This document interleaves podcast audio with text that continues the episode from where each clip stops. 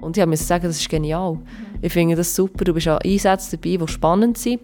Und du kannst wirklich einen wesentlichen Beitrag dazu leisten, dass es dann nachher auch erfolgreich vonstatten geht.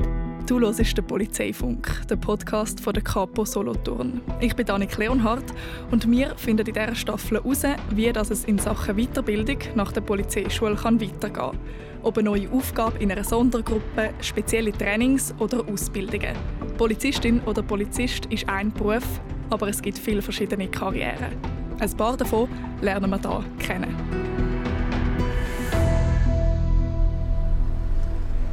Ich gehe arbeiten. Für mich und ich glaube für die meisten anderen Leute auch, bedeutet das, ich gehe an einen bestimmten Ort, zum Beispiel ins Büro.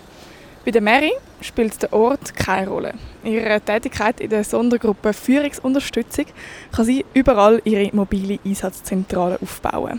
Und dort wird vor Ort organisiert, koordiniert und informiert. Bei was für Ereignissen die mobile Einsatzzentrale einmal eingesetzt wird und wie hoch das dort das Stresslevel einmal ist, erzählt dir heute die Mary. Hallo. Hallo. Ciao. Hi, ich bin Annik. Mary, freut Hi, mich. Mary. Wir gehen gerade hier durch. Grüß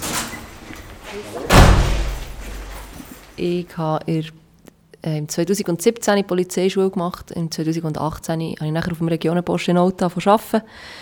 Und seither bin ich auf der Sicherheitsabteilung tätig. Nebenbei bin ich in der Sondergruppe Führungsunterstützung. Das mache ich jetzt rund zwei Jahre.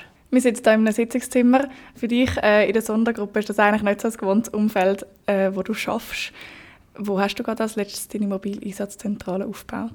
Ähm, als letztes war das gewesen, hinter einem Restaurant auf einem grossen Parkplatz. Da sind wir mit dem Fahrzeug hergefahren und haben dort äh, können Strom beziehen, haben dort eine mobile Einsatzzentrale aufbauen. Das heisst, äh, wir haben dort auch Anrufe entgegengenommen, die irgendwie von der Bevölkerung reingekommen bezüglich dem Fall, den wir gerade haben bearbeitet dort. Zusätzlich haben wir dort äh, wie ein Büro eingerichtet, wo wir können Sachen ausdrucken können. Wir können dort äh, PCs anschließen und am PC arbeiten. Und das ist halt sehr viel wert, wenn das nicht gerade vor Ort ist, wo alle Einsatzkräfte sich treffen. Weil man ja manchmal nicht weiss, wie lange das man muss vor Ort sein muss. Genau, es kann Einsätze geben, die sind nach einer halben Stunde schon durch, aber es gibt auch Einsätze, die verlangen nachher auch nach Ablösung und dann müssen halt mehrere Leute nachher auch wieder einspringen und es ist immer sehr unterschiedlich. Das macht unseren Job interessant. Dein letzter Einsatz hinter dem Restaurant, was ist dort passiert? Wieso hat es euch gebraucht? Es war so, gewesen, dass eine Person als vermisst gemeldet wurde. Den hat man nicht mehr kontaktieren und dann sind wir irgendwann aufgeboten worden nach längerer Zeit, weil es darum gegangen ist, die Person in einer Region, wo man äh, der letzte Standort von, seiner, von seinem Handy, wo er mit der Antenne verbunden war, dass man das hat können, go absuchen Und wir waren nachher dort, gewesen, um eigentlich zu koordinieren, wer macht welche Abschnitte, welche Bereiche sind interessant und müssen wir absuchen. Ja, für das sind wir eigentlich dort, gewesen, für das ganze Administrative. Und was ist dann passiert, als ihr dort hingekommen sind? Was habt ihr alles organisiert und koordiniert? Also ich bin hergefahren, ich bin alleine gegangen dann, ähm, weil es der Fander auch noch vor Ort war und wir haben das zusammen ein bisschen gemanagt. Und lustigerweise bin ich getroffen und das ist auch die ganze Sippschaft ist dort gewesen. und ich eigentlich von Anfang an nachher müssen schauen, dass das Kartenmaterial parat ist. Mhm. Und in dem Bereich, wo wir die Person gesucht haben, hat es teilweise keinen Empfang. Dann brauchst du gleich immer noch das altbewährte Papier. Und dann habe ich mich einfach dahinter gesetzt und geschaut, dass die Leute ihre Sachen bekommen, dass sie möglichst schnell arbeiten können. Und dann habe ich, ich habe nicht einmal grosse Zeit gehabt, um allen, allen zu sagen. Es ist wirklich äh, relativ schnell gegangen. Und dann, als dann alle unterwegs waren, hat sich ein bisschen beruhigt. Und dann habe ich wirklich alle Infos, die wir hatten, zusammentragen und alles an einem Ort abspeichern, dass es auch wieder äh, aufrufbar ist für alle. Mhm. Genau. Ich nehme an, das Stresslevel ist schon sehr hoch bei so Einsätzen. Also eben, man kommt an, es ist eigentlich schon mega viel los. Ja, es ist am Anfang immer eine Chaosphase. Jetzt in diesem Fall ist es bei mir relativ glimpflich verlaufen. Äh, ich muss sagen, die Chaosphase war ziemlich kurz. Gewesen, aber es gibt auch Einsätze, äh, wo wirklich schon sehr viel gelaufen ist, wo schon sehr viel gemacht worden ist und es ist unsere Aufgabe, das alles zusammenzutragen und im Nachhinein noch aufzuschaffen, dass wir alles dokumentiert haben, was schon vorher war, plus das dokumentieren, was neu reinkommt. Und dann bist du auch froh, wenn du nicht alleine bist, sondern vielleicht auch zwei, drei Kollegen dabei hast, die dir auch ein bisschen Unterstützung bieten. Weil die Führungsunterstützung besteht aus einem Einsatzleiter in der Regel und dann, je nachdem, wie viele Leute es braucht von, von Mannschaft oder von Gruppe, die dich nachher auch noch unterstützen dabei. Und hat jeder seine Aufgabe und ja, so tust du es aufteilen und dann bringst du den Einsatz irgendwie her. Wie viele Leute sind das so durchschnittlich? In der Regel sind es ja, mit dem Einsatzleiter zwischen drei und fünf Personen. Aber es gibt eben auch Ausnahmefälle, wo du wirklich alleine bist. Oder bei planbaren Ereignissen das kann es gut sein, dass es mal mehr sind. Mhm. Ja. Eben, sind so Gross- und Sonderereignisse, die ihr zum Einsatz kommt, wie zum Beispiel jetzt eben ein vermisster Fall. Was sind sonst noch für Ereignisse, die ihr aufgeboten werdet? Genau, also es gibt auch äh, Brandfälle, die wir aufgeboten werden, wo es darum geht, zu schauen, wer wohnt alles in dem Gebäude, ähm, fehlt irgendjemand und wenn ja, wo ist die Person aktuell? Das ist eins. Und dann gibt es auch planbare Ereignisse, wie zum Beispiel eine Demonstration. Ähm, da muss man einfach schauen, dass man ähm, all die ganzen Mittel, die vor Ort sind, koordinieren kann. Und da sind auch wir zuständig dafür. Da wir immer den Offizier oder den Einsatzleiter vom gesamten Einsatz wir bei dem unterstützen, was er alles machen muss. Mhm. Weil vielmal hat er so viel zu tun, dass er gar nicht alles unter einen Hut bringen kann alleine. Und da ist es wichtig, dass er Leute zur Seite hat, die das Zeug sicher mal dokumentieren und die auch mitdenken, oder? die ein bisschen Inputs geben hey, das wäre noch gut oder das wäre noch gut. Und das ist schon sehr viel wert.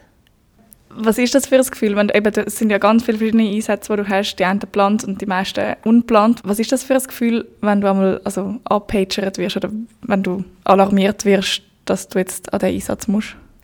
Es gibt natürlich immer Situationen, wo es jetzt gerade nicht so passend ist. Es kann sein, dass du vielleicht mal an einer Hochzeit bist oder irgendwann an einem Fest und dann ist es halt nicht gerade so gut, wenn mhm. dann gepagert wirst. Aber wir haben genug Mitglieder, dass das irgendwie immer geht.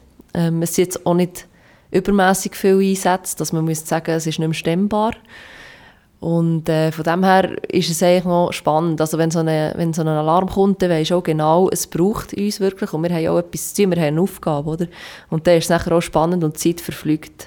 Die, die geht wirklich im Flug. Also es ist, mhm. ist immer sehr eine spannende Sache und äh, ja, eben, halt, wie ich gesagt habe, die Chaosphase, die, die dauert unterschiedlich lang, aber die geht immer vom Gefühl her relativ schnell vorbei. Ja, weil es halt einfach ich. viel ist auf das Mal. Weil man nur zu tun hat und genau. gar nicht kann auf die Uhr schauen genau. Seit etwa zwei Jahren bist du, in dieser Sondergruppenführungsunterstützung und machst da so Einsätze. Weißt du noch, wieso du dich entschieden hast, um dort hinzugehen? Ja, es war so. Gewesen. Ich war dann im ersten Jahr vor der Polizei. Also nicht in der Ausbildung, sondern das erste Jahr, Jahr nachdem ich die Ausbildung abgeschlossen habe. Und dann sind der Kollege und ich an einen Ort ausgerückt, wo es eine Streiterei hat gegeben. Und dann sind wir dort rauf und haben geklopft und dann ist die Frau rausgestürmt und uns in die Arme gelaufen quasi und hat etwas von Waffen gesagt und wegen ihrem Mann und so weiter. Und dann haben wir halt alles aufgeboten, weil wir natürlich keine Risiken eingehen. Und dann haben wir wirklich, wenn wir gewusst haben, es ist niemand mehr in Gefahr in dieser Wohnung, haben wir gewusst, wir ziehen uns jetzt einfach mal zurück. Und dann haben wir halt alles müssen aufbieten. Oder? Wir haben Verhandlungsführer müssen haben, wir haben Leute vor Intervention müssen haben, falls etwas passiert, was zum Glück nicht so war. Und dann hat natürlich dementsprechend auch ein Offizier äh, müssen auf Platz kommen. Also der, der nachher Bicke hatte und der hat nachher auch die Führungsunterstützung auf Platz kommen, um ihm zu helfen, äh, um halt einfach sämtliche Infos zusammenzutragen. Sei das, wie sieht die Wohnung aus oder was ist das für eine Person, die da drinnen ist oder was hat er schon alles für bekannte Vorgänge bei uns gehabt? Ist er gefährlich? Ähm, hat er irgendeinen Arzt? Alles solche Abklärungen, die dann getroffen werden müssen, wo, wo die Führungsunterstützung eben auch involviert wird, weil sie halt die Unterstützung auch bieten, verschiedene Orte anzuleiten und das Zeug zu, zu eruieren.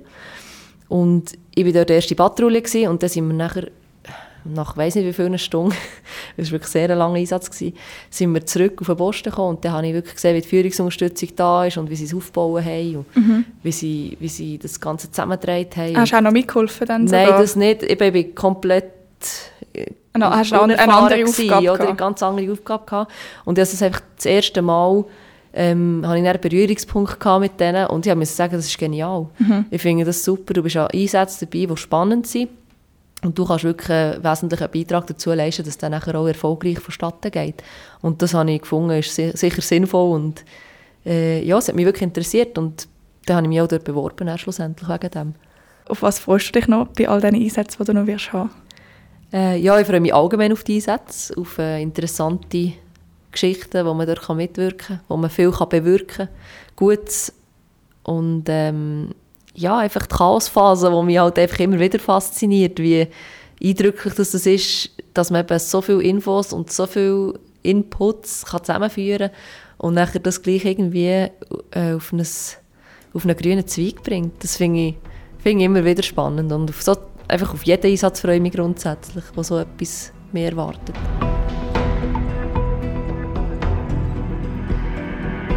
Du hörst den Polizeifunk. In dieser Staffel mit Polizistinnen und Polizisten, die nach der Polizeischule ganz unterschiedliche Karrierewege eingeschlagen haben. Abonniere jetzt den Podcast und verpasst keine Folge. Und informiere dich über den Alltag bei der Kapo Solothurn auf polizeifunk.ch.